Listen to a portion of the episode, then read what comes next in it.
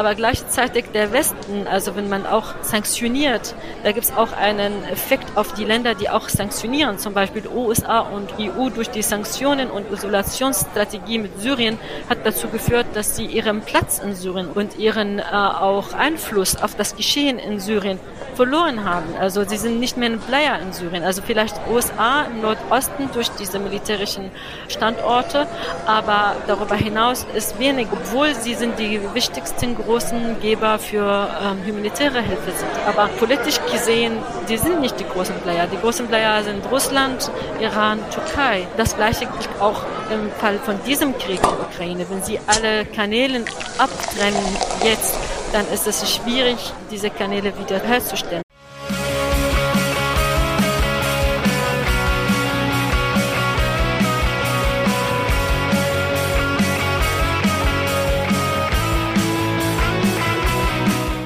Herzlich willkommen in der Wirtschaft, Annabelle und Salam. Schön, dass ihr da seid. Mit was stoßen wir denn heute an? Also ich habe einen äh, ganz normalen Kräutertee dabei. Und ich habe Mathe-Tee dabei. Ich habe Kaffee. Prost. Prost. Ja, herzlich willkommen zu unserer 44. Folge in der Wirtschaft, wo wir mit euch die Vielfalt der Wirtschaftswissenschaften kennenlernen. Dafür sprechen wir mit Expertinnen aus verschiedenen Teildisziplinen der Wirtschaftswissenschaften über ihre Forschung bzw. Arbeit und über aktuelle und gesellschaftlich relevante Themen. Am Mikro sind für euch heute Annabelle und Rudi, das bin ich. Und in unserer heutigen Folge ist Salam Said bei uns zu Gast. Hallo Salam, schön, dass du da bist. Hallo und äh, vielen Dank für die Einladung. Ja, sehr, sehr gerne und auch von mir herzlich willkommen in der Wirtschaft. Salam, du bist Wirtschaftswissenschaftlerin, hast ein Diplom an der Universität Damaskus erhalten und danach an der Universität Bremen promoviert. Und seit 2009 forscht und unterrichtest du zu Wirtschafts- und Handelspolitik arabischer Staaten sowie der politischen Ökonomie Syriens. Du hattest schon diverse Lehraufträge an verschiedenen deutschen Universitäten, zum Beispiel die Freie Universität zu Berlin oder am KIT in Karlsruhe. Im Moment bist du zudem Referentin bei der Friedrich-Ebert-Stiftung im Referat MONA, was für Nah- und Mittlerer Osten und Nordafrika steht. Willst du uns und unseren HörerInnen kurz beschreiben, wie dein Arbeitsalltag aussieht? Als Referentin in der MONA-Referat äh, beschäftigen wir uns mit der ähm, aktuellen Lage in Mona-Region. Äh, ich bin verantwortlich für Syrien, Libyen und Libanon als Länder und auch für Themen, regionale Themen wie Wirtschaftspolitik in der Region, aber auch äh, für politischer Feminismus und Migration. Unsere Hauptaufgabe ähm, in dem Referat äh, ist es, wie zu sagen, Brücke zwischen unseren Projekten vor Ort und politischen Programm, aber auch für die ganze breite Publikum, wie zu sagen, äh, zu sein. Und äh, deswegen organisieren wir unterschiedliche Veranstaltungen, um genau die Aufmerksamkeit in Deutschland auf äh, bestimmten Themen im Nahen Osten zu machen. Äh, ja, und wir wollen heute über Syrien mit dir sprechen und vor allem über die Sanktionen im Syrienkrieg und den Wiederaufbau des Landes. Da es ja nicht ganz so einfach ist, äh, auch den Sachverhalt zu verstehen und wir nicht davon ausgehen, dass es alle genau wissen, wollen wir so ein bisschen grob die Lage umreißen vor im Vorhinein und dazu auch an unsere lieben Hörerinnen. Wenn ihr mehr Details wissen wollt, empfehlen wir euch die verschiedenen Paper und Podcasts und die anderen Ressourcen, die wir euch in unseren Quellen und in den Show Notes verlinken werden. Was man sagen kann. In Syrien ist Krieg und das seit über zehn Jahren. Der Auslöser war ein friedlicher Protest im Rahmen des Arabischen Frühlings Anfang 2011 gegen das Assad-Regime und seine autoritäre Führung. Nach unterschiedlichen Entwicklungen im Land, in denen unter anderem auch die Großmächte USA und Russland involviert waren und teilweise auch bis heute noch sind, hat der Präsident Bashar al-Assad, dessen Familie schon seit über 50 Jahren an der Macht ist, den Großteil Syriens wieder unter seine Kontrolle gebracht. Das Land ist jedoch immer noch unterteilt in vier Gebiete, die neben dem Assad-Regime von drei anderen Militärmächten kontrolliert werden. Durch den Krieg haben mehr als eine halbe Million Menschen nach Schätzungen ihr Leben verloren. Rund 13 Millionen Syrerinnen mussten ihre Heimat verlassen. Knapp die Hälfte der Geflüchteten befinden sich innerhalb Syriens auf der Flucht, die andere Hälfte ist vor der Gewalt ins Ausland geflohen, die meisten in die Nachbarländer. Doch noch immer gibt es keinen Frieden und Sicherheit für die syrische Bevölkerung. Zerstörung, Verfolgung, Unterdrückung und desaströse wirtschaftliche Verhältnisse prägen die Region und den Alltag. Es mangelt an grundlegender Versorgung und ein Ende des Leids ist für die Menschen leider noch nicht in Sicht. Salam, kannst du als Einstieg kurz beschreiben, wie die Wirtschaft Syriens vor dem Krieg aufgebaut und strukturiert war? Ja, gerne. Vor dem Krieg äh, gab auch zwei Phasen für die wirtschaftliche Entwicklung in Syrien. Der eine vor 2005 und da war so sozialistisch geprägte Wirtschaftspolitik. Das heißt, der Staat spielte die große Rolle, kontrolliert die meisten und wichtigsten äh, Wirtschaftssektoren. Es gab nur eine kleine Öffnung für Privatwirtschaft äh, und die Privatwirtschaft haben sie in Allianz mit der politischen Elite, das heißt die äh, Assad-Familie oder auch die Offiziere in, in dem Militär. Also das war die kurze Beschreibung für die Wirtschaft vor 2005.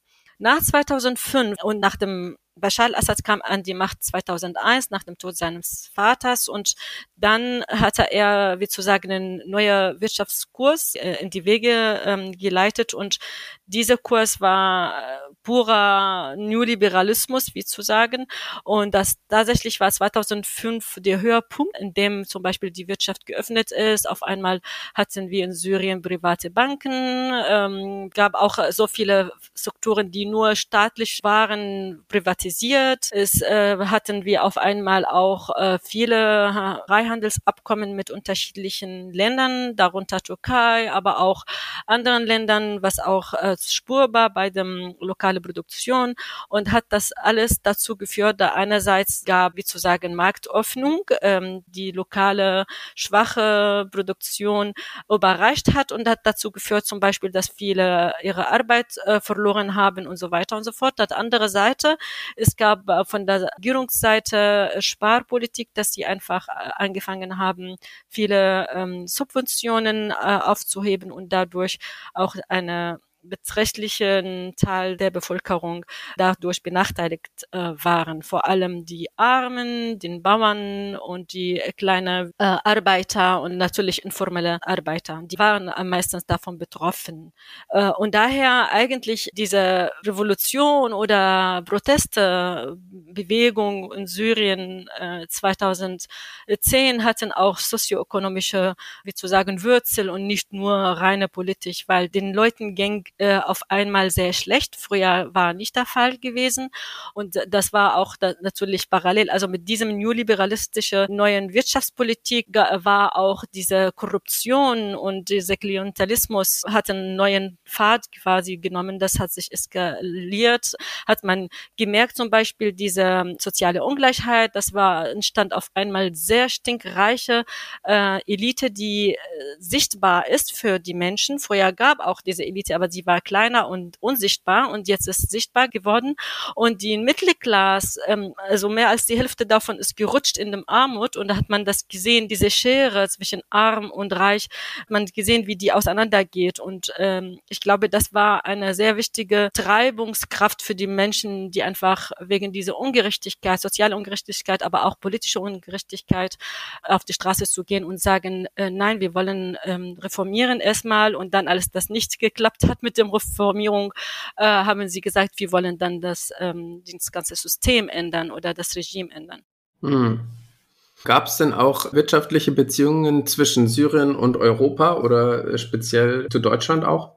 Also Offiziell Syrien gehört zur sogenannten europäischen Nachbarschaftspolitik oder European Mediterranean Partnership äh, Programm insgesamt. Aber Syrien war politisch immer sanktioniert in einer Art oder andere. Das gab so eine Annäherungen äh, zu der, der Sohn der Bashar al-Assad äh, zwischen EU und äh, Assad am Anfang der 2000er. Äh, Aber nach 2005, als Hariri, der Premierminister in Libanon, wo Syrien mindestens geheimdienstmäßig sehr aktiv war und wurde Syrien auch vorgeworfen, dass syrischen Geheimdienst und Hezbollah zusammen den äh, Premierminister getötet haben.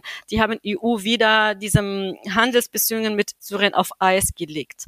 Das heißt, es gab immer wieder Beziehungen zur EU, aber waren nicht anhand unbedingt dieser Handelsabkommen. Ich muss sagen, vor 2005 EU war der wichtigste Handelspartner Syriens.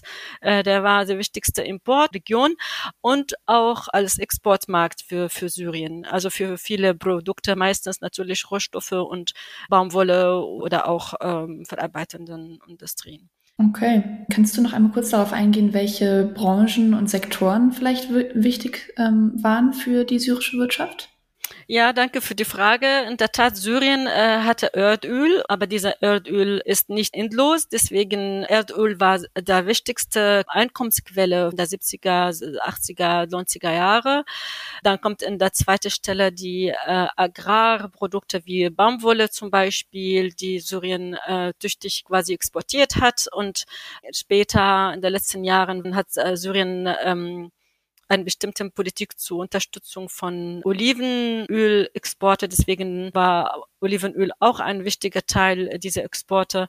Ansonsten gab nur Kleinteil diese Exporte oder Handel mit dem äh, Außenwelt durch die verarbeitende Industrie, vor allem Textil- und Bekleidungsindustrien. Na, nach 2000, das hat man gesehen, dass die Ölforderung in Syrien kann nicht so auf dem gleichen Niveau bleiben, weil es gibt nicht genug Lagerung oder da gibt es genug, nicht genug äh, Erdöl im Boden und dann hat man das gesehen, dass Syrien weniger von Erdöl exportiert und hat auch die Regierung damals gedacht, muss man diversifizieren oder um, unterschiedliche Exportgüter entwickeln, damit man auch diese ähm, Verlust in den Ressourcen von dem Ölexporte äh, durch anderen Sektoren kompensieren.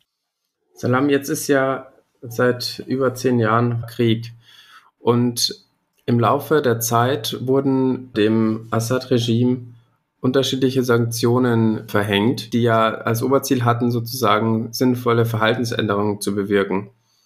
Kannst du so ein bisschen im Zeitverlauf beschreiben, welche Länder welche Sanktionen verhängt haben und wen die Sanktionen konkret treffen sollten? Wie ich von vorhin auch erzählt habe, ähm, Syrien war unter unterschiedlichen Sanktionen auch vor dem Krieg wegen politischen Gründen. Da einer äh, das Verhalten äh, Syriens zum Beispiel gegenüber Iran, gegenüber Libanon äh, und würde von dem USA vor allem sanktioniert und die Sanktionen waren an bestimmten Bereichen, wie zu sagen Waffenlieferung oder Lieferung von bestimmten Technologien. Ähm, es gab auch Sanktionen, wie gesagt, also die EU hat Syrien sanktioniert, indem dass die EU zum Beispiel diese Freihandelsabkommensverhandlung auf Eis gelegt. Aber nach 2001, dieses Sanktionssystem gegen Syrien hat sich äh, massiv geändert. Also direkt am Anfang wollten sie natürlich direkt, äh, wie zu sagen, dass das äh, Regime realisiert, was zu verlieren hat, wenn er weitergeht oder in diesem Krieg anfängt.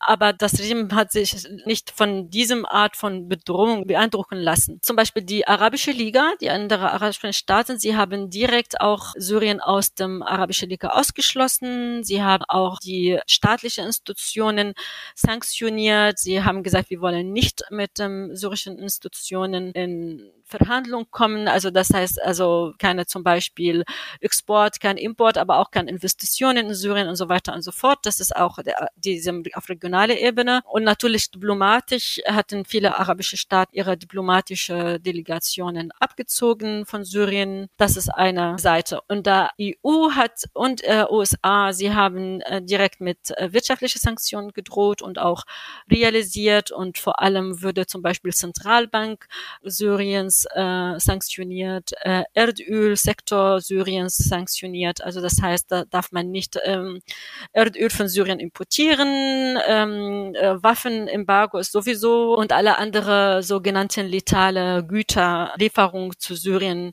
sind auch äh, unterbunden. Also das war das Ziel dieser Sanktionen, weil man hat gedacht, okay, ähm, das Regime, wie zu sagen, durch seine äh, staatlichen Institutionen ist in Verhandlung mit dem Welt und wenn man das sanktioniert, dann isoliert man das Regime und man setzt dieses Regime unter Druck. So wie ich das verstanden habe, haben die USA, die EU, die Arabische Liga Sanktionen gegen Syrien verhängt, teilweise schon vor dem Krieg und dann aber insbesondere auch mit Einsätzen des Krieges. Haben sich dann im Verlaufe des Krieges die Sanktionen nochmal verändert? Mhm. Ja, genau, danke. Ich habe das, das nur äh, tatsächlich mich äh, konstruiert bei diesem äh, gerade Aussagen auf 2011, 2012, aber es gab auch diese Personensanktionen, da vor allem die EU das verhängt hat gegen äh, bestimmte Persönlichkeiten, die mit dem Gewalt in Syrien in Verbindung gebracht sind, zum Beispiel Offiziere in dem Geheimdienstapparat äh, oder in dem Militär in Syrien, aber auch politische Figuren, die auch äh, Assad verteidigt haben haben, auch äh, Geschäftsleute, die Assad unterstützt haben, finanziell, aber auch, man sieht ein bisschen in dieser Art von Sanktionen auch Parallelitäten zu dieser Sanktionen, was heute gegen Russland verhängt sind. Möchte man die Oligarchen einschüchtern, damit sie einfach äh, abgekuppelt werden von dem Regime und das hat man auch versucht in Syrien zu tun damals. Äh, USA hat auch das Gleiche gemacht, also das ist eine Liste von den Menschen, die einfach sanktioniert sind und unter diese Sanktionieren heißt, dass die ihre Eigentum oder aber auch Bankaccounts im Ausland eingefroren werden, dass sie zum Beispiel Einreise in den USA und in die EU einfach verweigert ist. Und das ist die Hauptsanktionenbereichen äh, gegen Personen.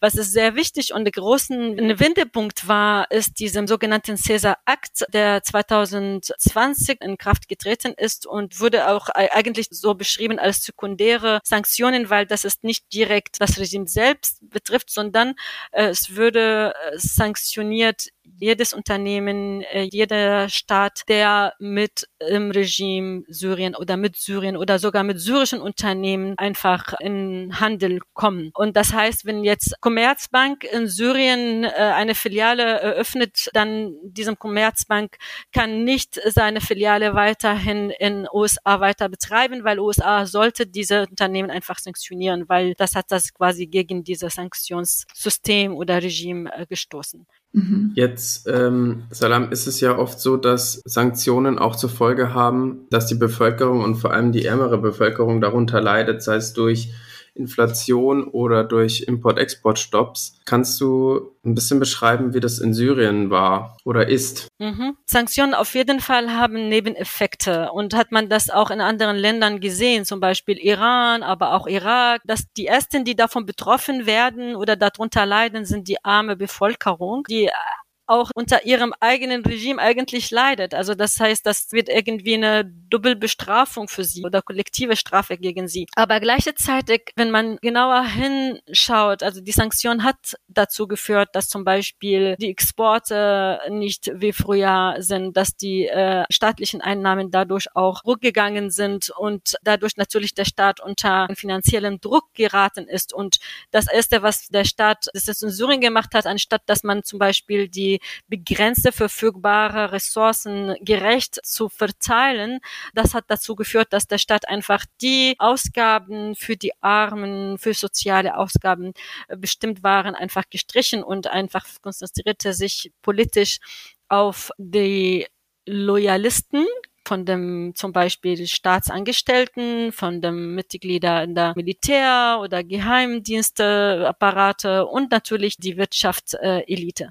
Aber die große Verlierer in diesem Konzept von, von der äh, Reaktion, wie zu sagen, des Staates auf die Sanktionen sind äh, die Binnengeflüchteten, was du auch erwähnt hast am Anfang. Die sind äh, mehr als sechs Millionen, die ohnehin ihre, ihre Häuser verloren haben in den Camps Camps leben oder in einer informellen Settlements unter sehr schlechten Bedienungen leben. Sie waren davon meistens betroffen. Das muss ich das sagen, das ist also, also die Effekte des Sanktionen sind nicht die gleich überall. Also es hat, hängt stark davon ab, wie diese Last oder diese schlechte Auswirkung würde verteilt auf den Schultern der Menschen, die da in diesem Land leben. Selber habe ich schon lange nicht dort gewesen, aber ich meine, die Menschen, die dort leben, sie haben ähm, unter massiven zum Beispiel äh, Knappheiten von Ölprodukte, also Heizöl, ähm, Kochgas und so weiter. Und wenn man das schaut, diese Krisen waren auch parallel zu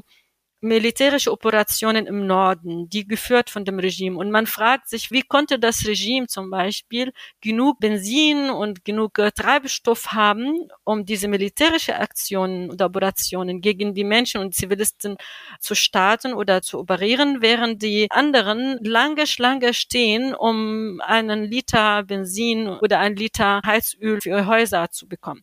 Also von daher die Sanktionen trifft die armen Bevölkerung, aber nicht nur, weil die Sanktionen so konzipiert sind, weil auch äh, politisch wurde so gewollt, dass dann dieser Druck von der Sanktion auf das Regime weitergeleitet, genau in diesem Armen, damit man genau das sagt, guck mal, die sind gegen uns und äh, politisch genutzt wird, um zu sagen, wir müssen zusammenhalten. Das ist auch äh, was auch in Iran man zu sehen ist. Also je mehr sanktioniert Iran ist, je mehr quasi politisch ist es stärker geworden. Hm.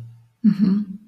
Und ähm, jetzt hast du schon viel darüber erzählt, wie diese Sanktionen ja vielleicht auch ihre Ziele verfehlen, indem eben die arme Bevölkerung auch darunter leidet. Kannst du das noch mal ein bisschen aufdröseln vielleicht, welche Sanktionen welche Auswirkungen auslösen und wie du die auch einschätzen würdest, ob die eben effektiv sind oder nicht? Ja, auch bevor diesem Caesar-Akt zum Beispiel, das gab diese ähm, Sanktionen gegen der, es ist sehr wichtig, da zu erwähnen, äh, Zentralbank und die syrischen Banken ins, insgesamt.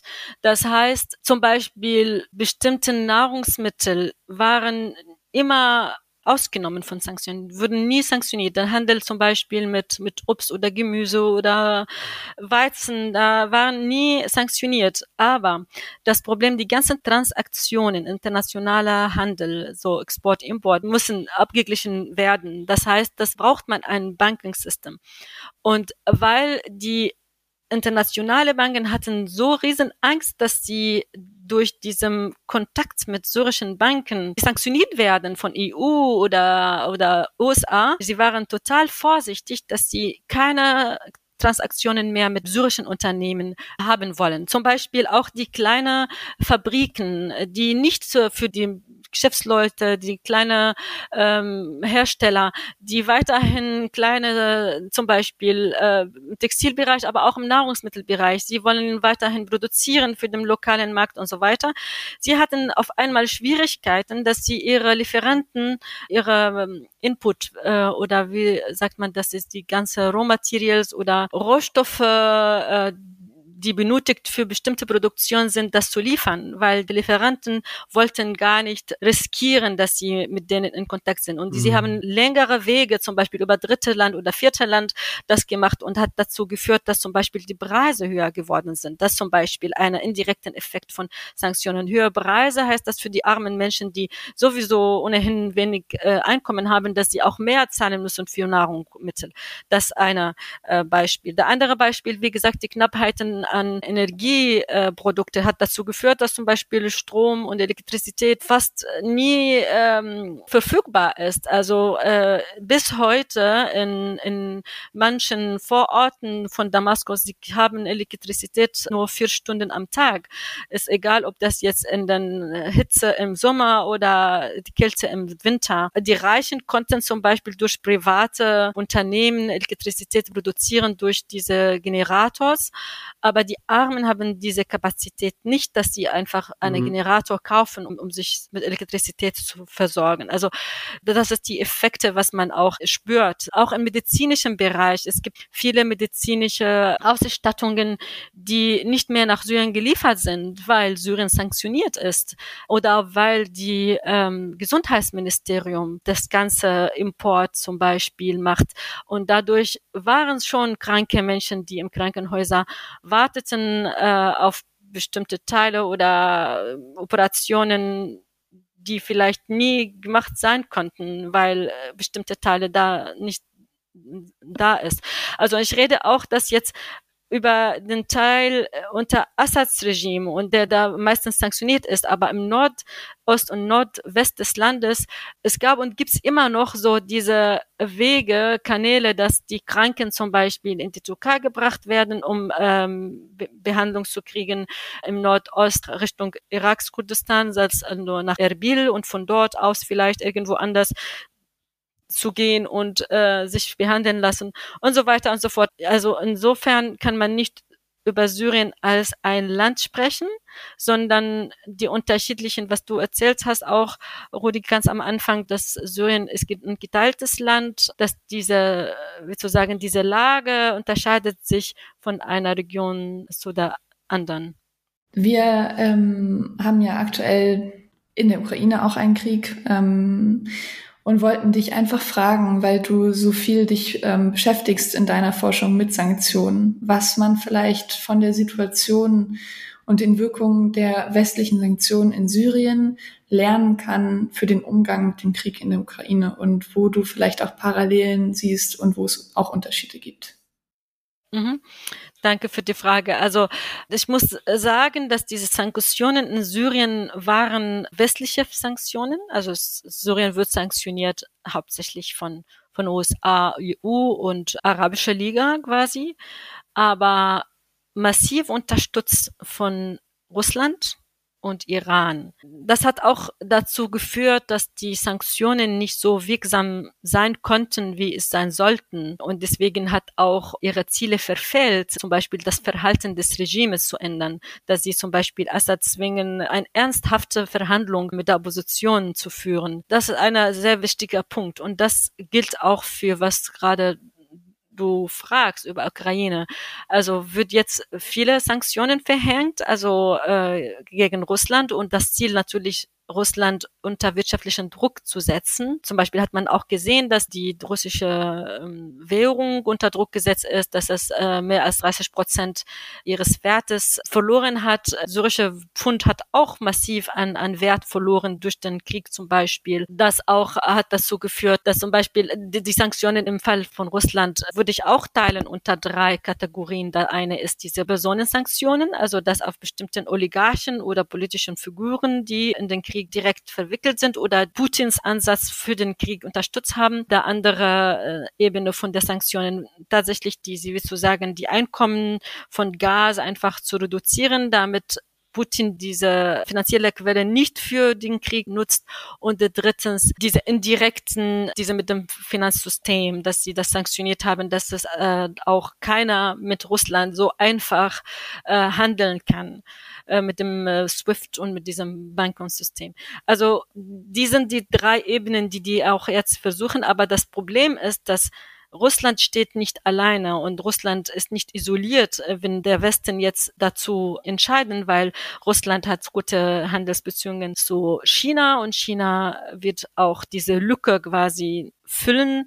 Russland hat auch gute Beziehungen zu Iran, Beziehungen zu Indien und man merkt, dass diese Isolation von einem Land funktioniert durch diese Sanktionen nicht so ganz, weil der Westen im globalen Wirtschaft, wenn man das jetzt anschaut, wir leben nicht mehr in diese homogene Wirtschaft. Der wichtigste Wirtschaft ist nur äh, EU und, und äh, USA, sondern gibt es dieser Multilateralismus in der globalen Wirtschaft. Also China ist ein sehr wichtiger äh, Wirtschaftskraft. Indien auch gibt es auch im Südamerika. Und das heißt, wenn diese neue wichtige Wirtschaften mit Russland weiter verhandeln und weiter äh, wirtschaftliche Beziehungen mit Russland aufbauen, das wird schmerzhaft, aber es wird nicht für Russland so tödlich sein oder wie sozusagen, das wird nicht zu Kollaps zum Beispiel führen. Und wenn überhaupt dann nicht in den nächsten zwei oder drei Jahren, sondern man man spricht darüber hinaus. Und aber gleichzeitig der Westen, also wenn man auch sanktioniert, da gibt es auch einen Effekt auf die Länder, die auch sanktionieren, zum Beispiel USA und EU durch die Sanktionen und Isolationsstrategie mit Syrien hat dazu geführt, dass sie ihren Platz in Syrien und ihren äh, auch Einfluss auf das Geschehen in Syrien verloren haben. Also sie sind nicht mehr ein Player in Syrien. Also vielleicht USA im Nordosten durch diese militärischen Standorte, aber darüber hinaus ist wenig, obwohl sie sind die wichtigsten großen Geber für ähm, humanitäre Hilfe sind. Aber politisch gesehen, die sind nicht die großen Player. Die großen Player sind Russland, Iran, Türkei. Das gleiche gilt auch im Fall von diesem Krieg in Ukraine. Wenn sie alle Kanäle abtrennen jetzt, dann ist es schwierig, diese Kanäle wieder herzustellen. Und dann sagt man, die Sanktionsentscheidungen werden vielleicht innerhalb von Wochen getroffen, aber Exit-Strategie wird meistens nicht in Betracht genommen und die positive Effekte dieser Aufhebung wird auch lange brauchen, bis die antreten. Von daher, ich glaube, das sollte genau überlegt werden, was möchten wir von diesen Sanktionen, was wäre dann effektiver, äh, was für Exit-Strategien dabei hatten und was wollen erzielen bei jeder Stufe von dieser Sanktion. Das wäre vielleicht sinnvoll.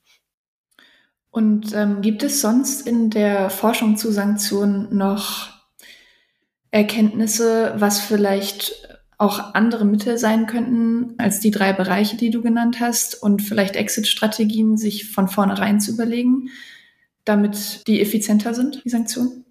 Also es gibt keine, wie zu sagen, allgemeine Rezept für alle Länder, aber mhm. zum Beispiel im Fall Syrien, da gab es so viel Kritik in vielen Studien darüber, dass so, zum Beispiel diese Sanktionen auf Business Class, zum Beispiel auf diese Geschäftsleute oder Oligarchen in Syrien, hat dazu geführt, dass die Oligarchen eher näher an das Regime gerückt sind, weil haben sie gedacht, okay, wir sind sanktioniert im Außen, dann haben wir die einzige Chance zu überleben als Geschäftsleute, einfach in Syrien zu bleiben und uns, wie zu sagen, unsere Business-Strategien zu ändern, so dass wir in Syrien unsere äh, Rendite erzielen. Ich sage das nicht, dass es ne, keine gute Idee, dass, dass man sanktioniert. Sogar äh, wir hatten vor kurzem auch junge Aktivistinnen aus Libanon gehabt letztes Jahr äh, in der Stiftung und sie haben auch in einer öffentlichen Veranstaltung ganz laut gesagt, unsere politische Elite sind korrupt, sie sind repressiv, wir wollen die loswerden, wir fragen die Europäische Union, dass sie diese Menschen einfach sanktionieren, weil sie leben ihre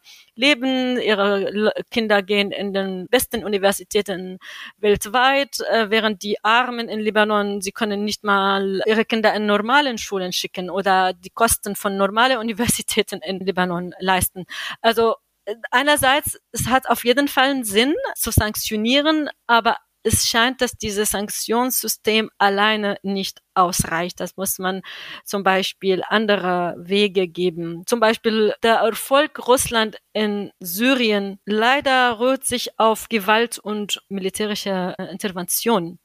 Und natürlich keiner möchte das, ne, möchte das zum Beispiel, dass auch durch Gewalt, dass man Erfolge kriegt. Aber wie geht man mit Gewalt um und was mhm. die Alternativen? Das ist eine komplett andere Frage.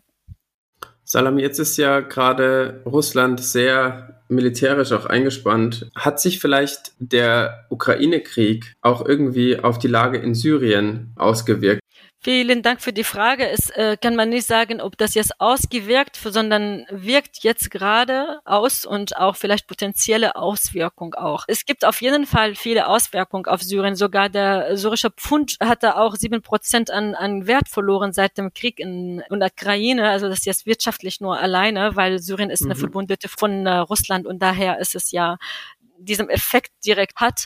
Ähm, ich muss gestehen, die Truppen Russland in Syrien ähm, berühren sich hauptsächlich auf äh, Söldner aus nicht russischen Söldner, sondern auch diese Wagner-Gruppe, die einfach private Unternehmen gesetzlich, aber man jeder weiß, dass es sehr einen starken Verbindung zu Putin hat, also wirklich so einen inneren Machtkreis, also in Russland. Ganz kurz äh, zu der Wagner Group. Vielleicht ist es nicht eben klar. Was kann man sich darunter vorstellen? Also die äh, Wagner Group ist ein russisches Sicherheitsunternehmen, die Aufträge von dem russischen Staat kriegt und finanziert ist und sie würde eingesetzt in Syrien, in Libyen auch. Und sie rekrutieren quasi Kämpfer, um in bestimmten Gebieten zu kämpfen. Also zum Beispiel die Söldner eingesetzt von Wagner Group in Syrien waren nicht unbedingt Russen, sondern auch aus äh, Shishan und anderen Nationalitäten und so weiter. Gleichzeitig, als sie danach in Libyen tätig waren, sie haben Söldner aus Syrien mitgenommen, und sie haben dort sie eingesetzt.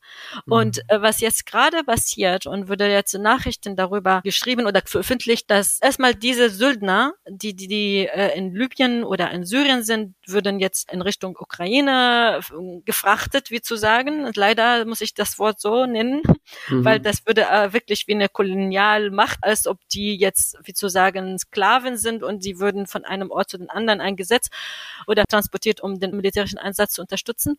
Aber gleichzeitig in Syrien herrscht gerade eine große Rekrutierungskampagne für die Krieg gegen Ukraine auf der russischen Seite. Und es gibt auch wegen dieser Not und äh, Lage in Syrien und wegen diesem äh, Armut und Arbeitslosigkeit oder auch sogar perspektivloses Leben dort äh, viele junge Männer nicht aus Überzeugung unbedingt, aber tatsächlich aus dieser Notlage sich dafür entscheiden, dahin zu gehen und zu kämpfen.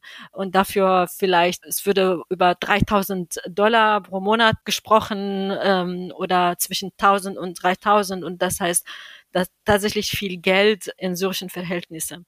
Mhm. Genau, das ist die Sache. Und das ist ein Effekt zum Beispiel, das zurück zu deiner Frage zum Effekten.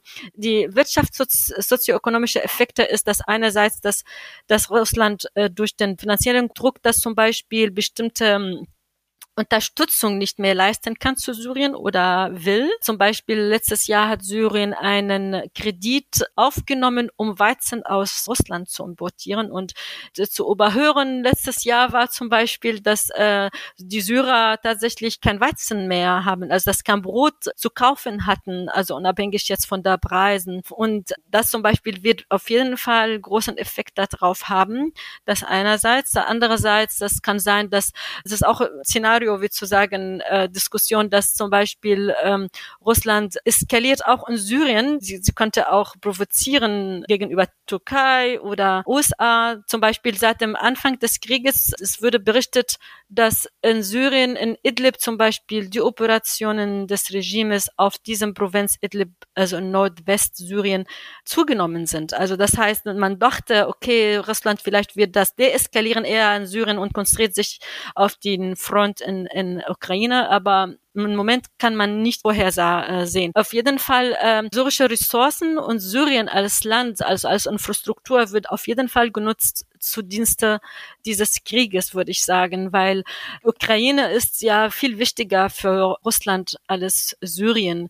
Und der Krieg gegen Ukraine hat nicht nur politische Gründe, sondern auch wirtschaftliche Gründe. Vor allem diese ganzen Zugänge zu dem Schwarzen Meer und Russland wurde in den letzten Jahren zu der wichtigsten Weizenexporteur äh, der Welt und natürlich diesem Hafen am Schwarzen Meer hat dazu geführt oder hat dabei geholfen, diese Machtposition wirtschaftlich, was den Weizenmarkt angeht, zu bekommen für Russland. Also das würde ich auch so sehen und deswegen also geoökonomisch gesehen wird Syrien, wird zu sagen, zu Dienste dieses Kriegs sein und das heißt, äh, die Syrer werden nicht in der ersten Linie der Russland stehen, sondern sie werden eher noch mehr leiden darunter. Mhm. Auch äh, zu sehen, dass zum Beispiel auf europäischer Seite und westlicher Seite, dass die ganzen humanitäre Hilfe, dass die ganze Aufmerksamkeit lenken auf die ukrainische Flüchtlinge und die Europäer werden auf jeden Fall de, an den Wiederaufbauprozess in Ukraine teilnehmen und sie fühlen sich wahrscheinlich verantwortlich sogar dafür.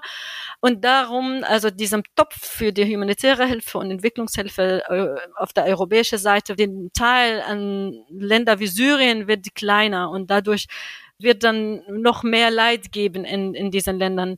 Also heute es gibt so viel Hilfe, es würde viele Hilfe geliefert, trotzdem die Bedürfnisse sind größer und wenn das noch kleiner wird, dann heißt für die sechs Millionen Binnengeflüchtete plus vier Millionen oder mehr in der Region dritte Klasse Geflüchtete werden noch mehr darunter leiden.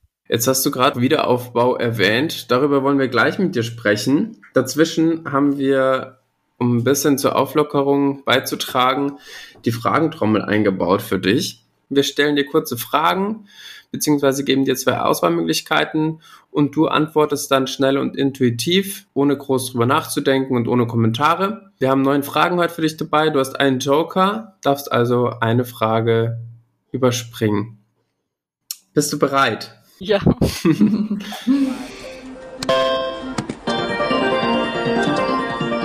okay, die erste Frage, weil du da in deiner Zeit als Wissenschaftlerin unterwegs warst. Karlsruhe oder Bremen? Bremen. Salam, beende bitte folgenden Satz. Qualitative Methoden sind besser als quantitativen. Frauenquote, ja oder nein? Ja. Welches Buch hast du zuletzt gelesen? Über Syrien von Carsten Wieland. Syria and the Neutrality Trap. Okay. Schreibst du lieber wissenschaftliche Artikel oder Bücher? Wissenschaftliche Artikel. Okay, danke. Ähm, dann nochmal wie oben, beende bitte folgenden Satz. Die Wirtschaftswissenschaften sollten die sozialen Bereiche im Vordergrund rücken. Wenn du einen Tag Wirtschafts- oder Finanzministerin wärst, welches Gesetz würdest du einführen oder abschaffen? Spitzensteuer erhöhen. Alles klar. Mhm. Okay, danke. Okay, und dann sind wir auch schon bei der letzten Frage. Und zwar die Klimakatastrophe. Optimistisch oder pessimistisch? Pessimistisch. Das hören wir am meisten. Mhm. Danke, Salam, dass du dich darauf eingelassen hast, auf dieses kleine Element bei uns in der Wirtschaft. okay, und dann ähm, starten wir jetzt direkt in den zweiten Themenblock. Ähm, hatte Rudi ja eben schon angekündigt, den Wiederaufbau in Syrien. Ähm, genau, und bevor wir jetzt zu diesem Thema Wiederaufbau kommen, wollen wir erstmal verstehen, was wieder aufgebaut werden muss. Und dafür wollen wir verstehen, was zerstört wurde und wie aktuell die wirtschaftlichen und zivilen Strukturen in Syrien ausschauen und was die kriegerischen Auseinandersetzungen und die Sanktionen da eben auch zerstört haben. Wiederaufbau ist es ein sehr weiten Konzept. Also Wiederaufbau ist es nicht, dass man äh, der Stein, der runtergefallen ist, wieder zurückzubringen an seinen Platz, sondern mhm. Wiederaufbau ist ein äh, sozioökonomischer Prozess, auch äh, politischer Prozess, wenn man auch so verstehen möchte. Das heißt, dass ähm, Rehabilitation und Reformen von vielen Bereichen, also darunter auch zum Beispiel im sozialen Bereich, dass wie man die Gesellschaft wieder repariert und einfach soziale Dialoge anfängt und so weiter. Von daher, also jetzt zurück zu Syrien, also Wiederaufbau, wenn man aus dem staatlichen Sicht anschaut, dann man sieht in 2012, also bevor die große Zerstörung angefangen haben, es gab schon ein Wiederaufbaukomitee in der staatlichen Strukturen. Und äh, das heißt, hat man sich schon vorbereitet darauf, dass man wieder aufbauen müssen. Die andere Sache ist, dass genau wie auch den UN definiert, dass äh, Wiederaufbau, also Reconstruction oder Wiederaufbau sollte nicht wieder aufgebaut werden, was war was vorher war, sondern viel besser und viel äh, nachhaltiger und so weiter. In Syrien, wenn man diese Zerstörungslandschaft anschaut, dann sieht man, dass die meistens zerstörten Ortschaften, Dörfer oder Stadtgebieten in Aleppo, Damaskus und an andere Städte auch wie Homs, dann man sieht, am meisten zerstört sind, waren die Oppositionsgebieten. Und der Grund dafür ist, weil das Regime militärisch einen Vorsprung hat und hat da, wie zu sagen, Flugzeuge, die einfach die Anti, ähm, Container auf diesem Häuser geschlagen. Also diese Bilder von heute von äh, Maripol sieht, dann in, erinnert total an, an Aleppo oder Homs oder manchen Distrikten in Damaskus. Das ist eine Sache, weil du, du wolltest wissen, was genau zerstört ist. Äh, zerstört waren nicht nur Wohnhäuser, sondern auch Infrastruktur, also Wasserversorgungsnetz, Abwassersysteme, Brücken, Straßen, Schulen, Krankenhäuser, alles ist äh, zerstört. Und 2018 ähm, nach dem Aleppo als den wichtigsten äh, Center außer Damaskus wieder erobert wurde von dem Regime, wurde dann politisch sehr groß über Reconstruction, also über Wiederaufbauprozesse in Syrien gesprochen und würde auch dieses Thema ähm,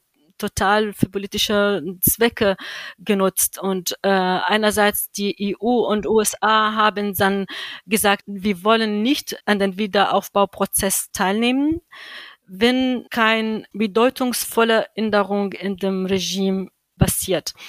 Auf der anderen Seite war vor allem Russland als, wie zu sagen, außenpolitisch äh, aktiv für das Regime, wie sie derzeit gesagt, es gibt äh, keine Rückkehr von den Geflüchteten, wenn keine Beteiligung seitens des Westens in der Wiederaufbauprozesse in Syrien.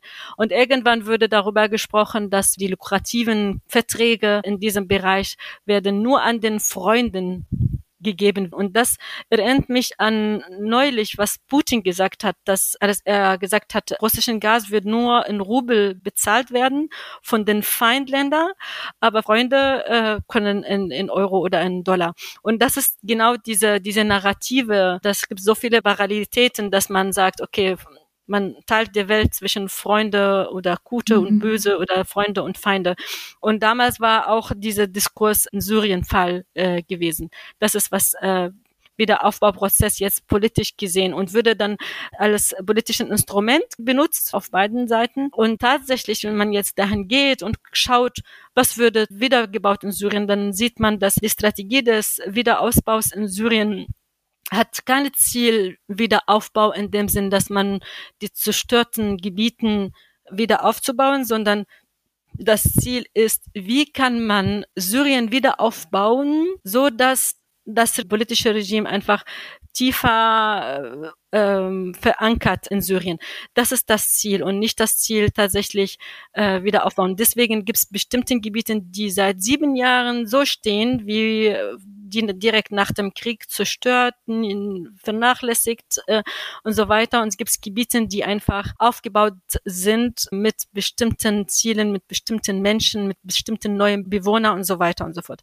Auf der anderen Seite, was wird wieder gebaut? Die Pläne diese, äh, dieses Wiederausbaus hat die ganzen arme Schicht außer Acht gelassen. Zum Beispiel, es würde mehreren urban Projekte vorgestellt in sogenannten Investitionskonferenzen, die der Staat inszeniert hat, äh, Kooperation mit, mit Russland, um Investoren einfach anzulocken und nach Syrien zu kommen und in Syrien zu äh, investieren. Und wenn man diese Pläne anschaut, man sieht, dass diese Pläne strebt, schöne Wohngebiete, luxuriöse Wohngebiete zu bauen und nicht Social Housing. Also das Ziel ist nicht einfach die Gebiete wieder aufzubauen, um die Flüchtlinge in Libanon zurückzubekommen oder aus Jordanien zurückkommen von dem Flüchtlinge äh, zu erleichtern, sondern er äh, richtet sich auf die Reichen, auf die äh, aber Mittelklasse, die einfach im Ausland waren und sie wollten jetzt zurück und sie kriegen ein super schönes Apartment. Mhm. Und das heißt, äh, diese Strategien von Wiederaufbau in Syrien, wenn man die Ziele äh, diese Strategien anschaut und diese Strategien selber genau analysiert, dann weiß man, das Ziel ist keine gerechte, wie zu sagen, Wiederaufbau, kein gerechtes Leben für alle, sondern es ist äh, politisch motiviert, es ist politisch manipuliert und äh, wird nur wieder diese Elite, die loyale wirtschaftspolitische Elite Syriens einfach begünstigen, aber nicht die Mehrheit der Syrer. Salam, wie ist es dann? Ähm, also es fließen ja aus unterschiedlichen Geldtöpfen außerhalb Syriens fließen Gelder ins Land.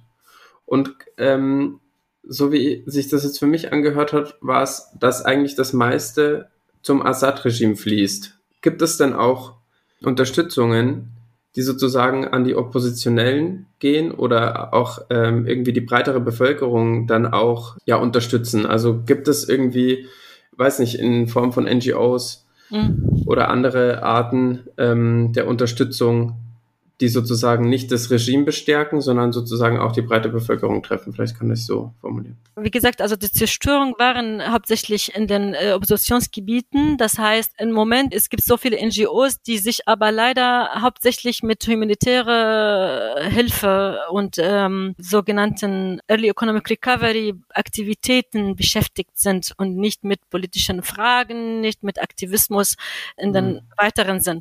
Sie kriegen auf jeden Fall viel Hilfe Hilfe vom Außen, also von Deutschland, von EU, von UN, äh, von den USA. Sie kriegen das Geld, aber diese Gelder aufgrund der Sanktionen und würde auch im Rahmen der Sanktionen die Wiederaufbauprozess Syrien sanktioniert. Das heißt, es dürfte keine Wiederaufbauprojekt in Syrien, egal ob das jetzt im Nordosten oder im Nordwesten oder im Süden oder unter Regime oder außer dem Regimesgebieten unterstützt werden. Und was unterscheidet Wiederaufbauprojekte von dem Early Recovery Projekte ist, dass die Early Recovery Projekte erlaubt zum Beispiel bei Reparaturen einer eine Schule aber das erlaubt nicht einen neuen Bau von einer Schule oder eine massive äh, Reparaturen mhm. für eine Schule. Und das ist benachteiligt alle Syrer, vor allem die Bevölkerung, die tatsächlich äh, ihre Häuser verloren haben oder in neuen Ortschaften äh, eingezogen sind und sie brauchen Infrastruktur dafür. Zurück zu deiner Frage, die Diaspora, also mittlerweile viel größer geworden ist als vorher, sie schickt natürlich Gelder in Form von Hilfe und die meisten Hilfe kommt quasi auch, wie zu sagen, zu Familien. Also es gibt in Syrien mehr als 90 Prozent der Syrer, die in Syrien leben, sie sind abhängig von Hilfe von draußen, entweder von mhm. den internationalen Hilfsorganisationen, aber auch von ihrem Angehörigen, die im Ausland arbeiten. Mhm. Und ohne diese 200 Euro pro Monat können sie nicht äh, leben in Syrien zum Beispiel, auch wenn die kleine Beträge sind. Also die Opposition kriegt unterschiedliche Unterstützung. Die Aktivistinnen kriegen auch super äh, unterschiedliche äh, Unterstützung, aber die ist erstmal nicht genug, sie sind nicht nachhaltig, weil Hilfe macht abhängig und wenn man tatsächlich nachhaltige Hilfe liefern möchte, das sollte man die Hilfe so konzipieren, so dass diese lokale Bevölkerung irgendwann auf diese Hilfe verzichten kann und in der Lage selbst zu versorgen sein. Und das ist das Problem mit dieser Hilfe. Das ist jetzt ein bisschen anderes Thema, als was du gerade gefragt hast, aber es ist wichtig zu erwähnen, dass es äh, Hilfe alleine reicht nicht. Und übrigens, dass du hast gesagt, dass das der Assad kriegt so viel Geld davon draußen. Also Assad kriegt keine keine große finanzielle Hilfe in dem Sinn von Iran oder von Russland. Also Iran und Russland selber sanktioniert in einer Art oder andere. Von daher, sie haben jetzt kein Cash quasi das zu geben, aber natürlich sie helfen mit mit Waffenlieferungen, mit äh, Weizenlieferungen, mit Öllieferungen und so weiter und so fort. Aber Assad war wirtschaftlich total ähm, agil, sag mal so, dass das angepasst hat und mittlerweile Syrien ist eine große Exporteur und Produzent von von Captagon. Das ist diese Droge, die einfach im Moment überall zu sehen ist und ähm, würde vielleicht in den Nachrichten immer wieder gesagt, dass es die Polizei in Jordanien oder in Irak das verhindert, dass zum Beispiel Schmuggeln von Drogen da von Syrien in den Nachbarländern kommen. Und dieser Drogenhandel stellt im Moment die große Quelle für das Assad-Regime dar. Also das ist hm. ein lukrative Wirtschaftssektor für Assad und seine Elite. Spannend. Das war mir jetzt ganz neu. Ja, total. Also was ich auch noch gelesen hatte für die Recherche, für die Folge, ist, dass das Assad-Regime ähm, eben auch Unterstützung von der UN bekommt und ähm, durch einen geänderten Wechselkurs, also einen offiziellen und einen ja inoffiziellen Wechselkurs sozusagen, da ganz viel von dieser äh, von diesen Hilfsgeldern für sich selbst abzwackt. Kannst du da noch mal was zu sagen? Genau, also das ist äh, auch eine sehr gute Frage. Syrien hatte immer Schwarzmarkt und offiziellen Markt für die syrische Währung, auch vor dem Krieg schon lange. Und da gab immer großen Unterschied zwischen Schwarz, Schwarzmarkt und offiziellen, äh, wie zu sagen, Markt. Nach dem Krieg äh, ist natürlich der Unterschied größer geworden und der Zentralbank hat zum Beispiel einen bestimmten Preis für die Währung gesetzt, während der Schwarzmarkt zum Beispiel dreifache große. Und das heißt, wenn jetzt UN-Gelder kommen und würden jetzt natürlich erstmal in den Banken gehen, in den offiziellen Banken, dann würde die 100 Dollar gegen bestimmten Preis äh, gewechselt und diese Dollar konnte man nehmen und einfach im Schwarzmarkt äh, wieder wechseln lassen und dadurch den Unterschied auf seine eigene Tasche haben. Also es, das gab immer, wie zu sagen, diese Schwarzmarkt in Syrien, die da äh, Gelegenheit für viele von diesem äh, Wechselkursunterschied äh, zu profitieren. Aber viel wichtiger als das, dass diese ganze UN-Gelder, die stellen ein großes Problem dar, weil die sind nicht nur dadurch auch Assad äh, großen Teil in dieser Art und Weise äh, finanziert ist, sondern auch, weil Assads Regime benutzt diese Hilfe, um bestimmten Menschen zu unterstützen, bestimmten Gebieten zu unterstützen, äh, manipulativ darüber äh, zu entscheiden, wo gehen diese Gelder und dadurch seine, wie zu sagen, loyale Umfeld füttern, während die wirklich die Leute, die das brauchen und die Gruppen, die dafür überhaupt als Zielgruppe bestimmt sind, bekommen diese Hilfe gar nicht oder diese Hilfe kommt dort nie an, wirklich. Und dadurch ist es auch eine große Fragezeichen und da gab große Kritik an der UN, ähm, vor allem weil die UN gibt so viele Gelder an NGOs, die unter dem Regimesgebiete zum Beispiel fließen, hauptsächlich in NGOs,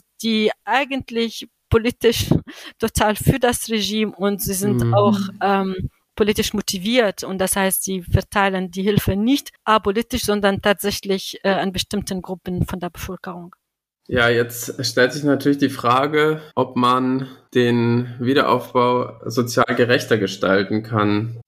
Es ist sehr schwierig, sozial gerechter Wiederaufbauprozess unter einem repressiven Regime zu gestalten. Also es ist sehr schwierig. Aber äh, man kann so sagen, wenn Gelder überhaupt in Syrien fließen zu dem Zweck Wiederaufbau, vielleicht äh, konnte man verhandeln und er konnte parallel zu was äh, Bitterson zum Beispiel der UN-Beauftragte für Syrien und der äh, dieser Mensch leitet quasi die politische Prozess Syriens in der UN, äh, möchte gerne was anderes ausprobieren in Syrien und zwar diese Step-by-Step-Ansatz in Syrien, dass man einfach ein bisschen was gibt, dafür kriegt man was und so weiter und so fort. Ob das man zum Beispiel sagt, okay, bestimmte Wiederaufbauprojekte konnten finanziert von EU oder von, von USA und dadurch auch aus diesem Sanktionssystem aus, also ausgenommen werden.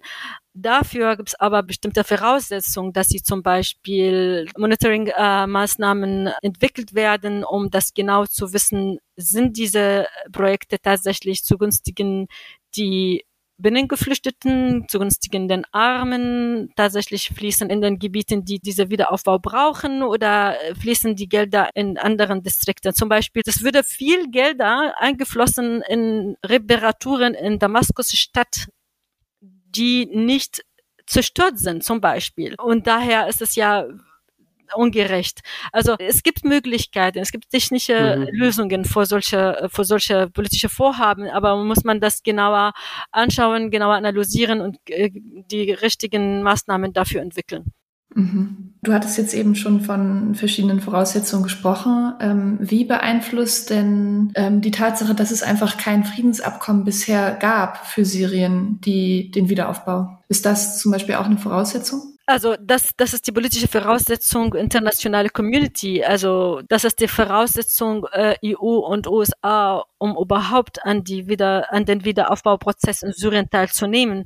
Aber das ist einfach eine Sackgasse, weil das Friedensabkommen wird nie äh, zustande kommen, solange das Regime das Gefühl hat, äh, warum muss ich Machtteilung machen, wenn ich mhm. das ganze Land äh, beherrschen kann. Und äh, die Strategie mhm. des Regimes äh, mit Hilfe äh, Russland ist einfach Idlib erstmal zurückzuerobern und dann Nord-Aleppo oder einfach in einem Abkommen mit, mit der Türkei bestimmtes Setting quasi und dann äh, Nordosten mit dem kurdischen lokalen ähm, Regierung zu einer Vereinbarung treffen. Und das ist das Ziel Assads, also diese 30 Prozent Syrien, der außerhalb seiner Kontrolle wieder zu erobern. Und deswegen keine große Interesse an Friedensabkommen mhm. in dem Sinn. Ja, danke dir, liebe Zuhörerinnen und Zuhörer.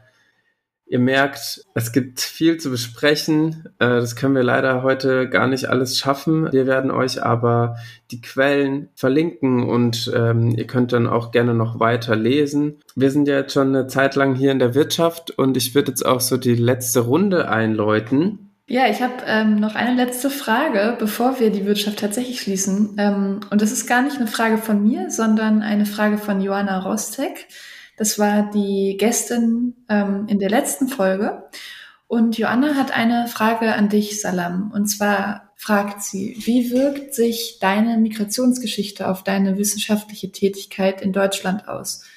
Und welchen positiven Aspekten und welchen Herausforderungen begegnest du dahingehend?